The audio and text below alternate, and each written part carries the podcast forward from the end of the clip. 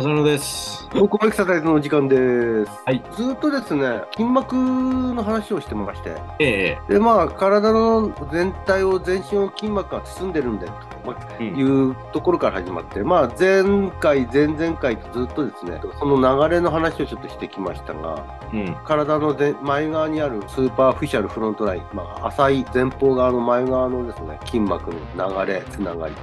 それからその逆で後ろ側にあるえ superficial back line で、背中側、まあ、頭の先からですね、足の裏までなんですけど、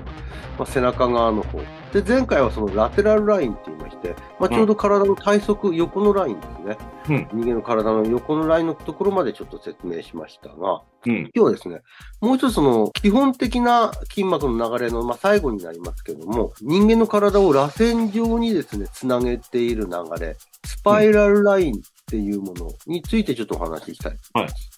スパイラルっていうのはまあ螺旋なんで、まあ、うんそのか、人間の体をですね、螺旋でこう回っていきながらですね、体をつなげていく。人間のその左右を、例えば左と右をつなげたり、胴体、上半身と下半身をつなげたりっていうような役割を持ってるから。まあ、そういうその、スパイラルラインは体全体に巻きつくプレゼントのリボンのようなですね、そんなような、あの、流れを持つラインでして、うん。ちょっと具体的なところを話しますとですね、人間の頭の後ろのところにですね、うん。耳の下にちょっとゴリッとした骨があるんですけども、これ乳葉突起と言いまして、うん。そのまあ、頭の後頭骨、耳のところの後頭骨のところからまあスタートして、まあ、その筋膜の流れがですね、そこからスタートしてですね、その首の、まあ、例えば右側から流れた人だと、その右側の首の後ろに盤状筋っていうですね、板状の筋肉が、首の後ろ側ですけども、板状の筋肉がありまして、その盤状筋の流れを通って、この盤状筋っていうのは人間の背骨についてるんですよね。うん。えー極突起、えー背中の飛び出ている骨、極突起についてるんですけども、まあ、その首から人間の体の真ん中の方、まあ、胸の方ですね、胸椎の、えー、と極突起側の方までついてって、そこから反対側のですね、両頸筋という肩甲骨の内側にある筋肉で、肩甲骨をこう背中側に引きつける筋肉なんですけども、この反対側の両頸筋にその筋膜の流れが移っていきます。だからちょっとここで、あの、右から左側へと背中の方ですけど、右から左側の方にちょっともう流れが変わってます。で、その、えー両頸筋がですね、肩甲骨の、まあ、内側についてるんですけども、その肩甲骨の内側のところを介して、やっぱり同じように肩甲骨の内側からついている前鋸筋って言って、肩甲骨とあばらの間にあるような、肋骨の間にあるような筋肉があるんですけども、はい。この肩甲骨を、まあ、前側の方にこう引き寄せる。うん。前方の方に引き寄せるあの働きを持つ筋肉ですが、うん。まあ、特にあのー肩甲骨をですね、安定させたり、その手を居上といって上の方に持ち上げようとするときに、あの、肩甲骨を固定させるためにすごく必要な筋肉ですが、よくボクサーなんかがね、すごく発達している筋肉ですけども、右から始まった流れが、その左側の両頸筋を通じて、今度は、えー左側の前鋸筋に流れます。うん。でその前鋸筋、あのちょうど胸の前側の方に回っていきますんで、うん。胸の、左胸の前側に回ってきたところに、ちょうど、えっ、と、左側の腹斜筋、正確に言うと外腹斜筋が、うんその、血筋膜の流れとして出てきます。はい。ここでちょうど体の前側に今度、後ろから始まった筋膜の流れが、えー体のあ反対側の前側に来るわけですね。うんうん。で、その、あの、腹斜筋ってちょうどお腹を斜めにこう走っているもんですから、その外腹斜筋を通じて体の真ん中から、今度また右側、お腹の右側の方のですね、うん内腹斜筋につながって、うんその内腹斜筋が、あの、まあ、前側にありますけども、右側の骨盤の方にまで流れてきます。うん。今度、後ろから始まったものが反対側の前側に戻っていったんですけど、また始まったスタート側の右側の骨盤の方に戻ったと。うん前ですけど、後ろから前ですけど。はい。でその前側にある、えー、と骨盤の上の方にある飛び出ている部分、上前腸骨極っていうところがあるんですけども、えー、とそこから今度、あの大腿筋膜腸筋と筋肉がありまして、まあ、足を持ち上げたりだとかする、横に上げようとする筋肉だったりするんですけども、まあ、その大腿筋膜腸筋から、これもまあ強力につながっている長径靭帯を通じて、まあ、太ももの横側に走ってるこのバンドみたいなですね、えー、と弦みたいなあの人体ですけど、そちらの人体を通じて、ちょうど右側のですね、大腿部の外側、外側の方を流れていきます。それはさ、あれですよね。サイド側にの時も出た場所ですよね。その通りですね。先ほど言った、ラテラルライン側のところにも同じ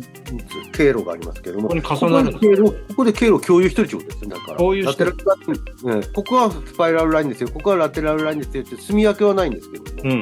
うん。同じ場所をと、流れとしては同じ場所を取ってる。うんうんで、まあ、その、だえー、と長径靭帯を通じて、この長径靭帯がですね、すねの骨、頸骨、えーについてまして、うんそのすねの骨、頸骨の方に、だから外側からですね、頸骨の前側、すねの前側の方に流れてきます。うん外側から今度、右足の前側の方、すねの前側の方を通って、前頸骨筋という、こう、すねの筋肉ですね。つま先を持ち上がると、持ち上げるとギュッとこう、すねの骨のところに膨らむ筋肉ありますけども、うん。あれがこの前頸骨筋ですね。その前頸骨筋にその筋膜のまあつながり流れが長径靭帯から流れてきます。これも結構強力につながってるみたいですね、解剖学的に。なんで前頸骨筋のまあ活動が長径靭帯を通じてつながっていくということはなんか書かれてありますね。で、この前頸骨筋っていうのはまあずっとこう足の下まで下がっていくと、まあ親指側の足の裏側に来るわけですね。うん。で、この親指の足の裏側のところの、まあ、第一中足骨と、それから内側欠状骨っていう骨なんですけど、そこにまあついていくんですが、うん。そこのついてるところにちょうど同じようにですね、うん。あの、超腓骨筋っていうちょうど硬いのすねのですね、外側の筋肉、外くるぶしのやや後ろ側を通ってですね、うん。足の硬いをこう上上に上がっていく筋肉があるんですけども、つま先をこう外の方に、なんていうんですかね、流そうとすると、こう、よく、すねの横側にこう浮かび上がる筋肉があると思うんですが、その長腓骨筋の方につながっていくと、筋膜上。これも結構強力につながってるんですね。なんでちょうど内側のその前脛骨筋から外側の腓骨筋につながってるという、内から外への流れがここで出来上がってると。うん。うん。アナトミートレインの中ではここ、アブミという表現を使ってて、アブミってあのよくバグ、馬の、あの、起乗する際にですね、足でこう、馬の方向だとか、馬の方向じゃないや、馬をこう、えっ、と、進前に進ませようとしたりだとか、ね止めたりするときに、足でこう調整するやつがあると思うんですけども、うんそういった、えっ、と、流れ的なものをですね、あの、うんこの人間の足にもあって、前頸骨筋からひ腓骨、超腓骨筋につながっていく。なるほど。で、この超腓骨筋がですね、ずーっと今度外、硬いのですね、外側を取ってるもんですから、その硬いの外側をずーっと通じて、まあ、腓骨頭というところにたどり着きます。まあ、腓骨頭からその腓骨頭に超腓骨筋がついてるもの性もあるんですけど、腓骨頭につながる。うん。で、この腓骨頭につながっていくところで、いわゆる大腿部の裏側の筋肉、ハムストリングスの外側についている外側ハムストリングスの中で、大腿二頭筋の長頭というところ、これ二関節筋なんですけれども、うん。この大腿二頭筋長頭っていうところと、また筋膜の流れがつながっていきます。ちょうどこれで、すねで横側走ってたものが裏側に、太ももの裏側を通り始めるわけです。うん。で、これはまだずっと右足の話なんですけども。うんで、右足のその太ももの裏側をずーっと大体二頭筋長頭の流れに沿っていくと、ちょうど座骨結節の方につくわけ、行くわけですね。はいで、この座骨結節から線結節靭帯っていうところを通じて、脊柱起立筋を上行してですね、また最初にあのスタートした後頭骨の乳幼突起のちょっと近くまでつくと。うん。だからちょうどスタートしたところのすぐそばまで、えー終点としてやってくるっていう感じで。スタートに戻るんですか？完全に。いや、全く同じところじゃないみたいですけど、ほかなり近いところにも。かなり近いっていうのは？どの辺なんですか？あの、最初のスタートは乳幼突起だったんですけども、えっ、と、終点のついつく場所っていうのは、後頭骨の乳幼突起の横側っていうんですかね。まあ、後頭後線っていうんですかね。その後頭、後部の、あの、後頭骨の後部の骨があるんですけど、そこにつくんで、まあ、かなり指圧の近いところにつくっていう形で。書いてありま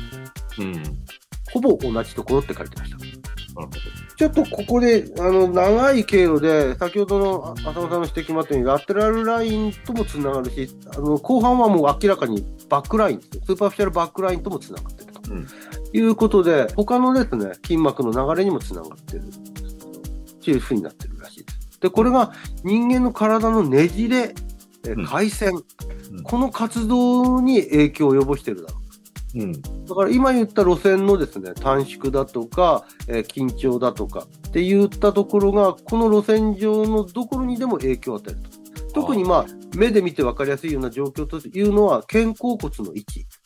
うんだとか、骨盤の位置変化、あと足首だとかの変化、こういったところにこのスパイラルラインが関わっているっていうような書かれ方がされています。なるほど。それであれなんですかね、プロレスなんかで足をグッてやると体が全体にくるんって回るんですかね。うん、まあそれ、は違うんですか抵抗すると痛いっていうのもあるんでしょうね。ああ、逃げるために。逃げるために。でも、寝返りとかはもしかしてそうかもしれないですけどね。ああ、足から誘導するとき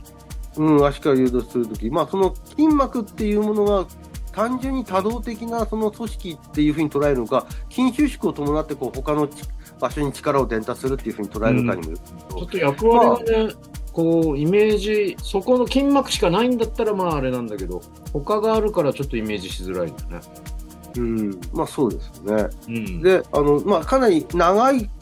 経路、まあその筋膜自体がですね、筋膜のライン自体が長い経路なんで、どっか遠いところの影響が、例えば肩甲骨だとか骨盤に、の位置変化に影響を与えると言われても、ちょっとピンとこないところもあることはあるんですよね。うん。うんその前に直接そこを制御している、直接そこにつながって動的な動きをしている筋肉そのものの問題じゃないかって、つい思っちゃうももするんですけども。まあ、それが筋膜をまた影響を与えるっていうことも逆にあるの？かな。まあ、あの、アナトミートレインの中ではそのことはかなり強調されてる感じですね。なるほど。肩甲骨の動きに影響を与えるものとして、例えばそれは腹斜筋のは働きだったり、腹斜筋の短縮だったりっていうのも影響しているようですし、うん。姿勢そのものも、そのスパイラルライン上だけではないんですけど、スパイラルライン上での影響も姿勢に影響を及ぼしている。例えば背面から腹部の方にまで行ってるんで、引っ張られれば当然ちょっと高腕化するっていう絵面にもなるうん。とは思うんですよね。単に左右の歪みだけではなくて、地上面上でもその影響を与えるっていうふうにはなるとは思うんですけども、まあ、そんな長い流れの中でそうなのか、もっと短い非停止を持つ筋組織の問題でそうなるのかが、ちょっと判別しづらいなというふうに感じるところも。そうですね。まあ理屈を言えば確かにそのアライメントがっていうのかな。うん姿勢が変わることなんかは、まあ筋膜を返した考えがなくてもなんとなく理解でしてたんだけど、うん。それがまあ筋膜の影響もあるっていうのが、まあ、どの程度の影響力なのかっていうところが、すごく、まだちょっとね、疑問が残っちゃう。そうですね。うん。まあちょっと、もう今、このやつはそろそろちょっとた時間が起きてるので、はい今度はですね、まあ、うん簡単なその基本的な筋膜の流れ4つ紹介したんですけども、はいまあ、じゃあそもそもちょっと筋膜とストレッチ、人間の体の動き、そういったものの捉え方をちょっとまた論じてみたい、あの話してみたいなと思うんですよね。よろしくお願いします。ろしくお願いします。はい。はい。お疲れ様でした。はい。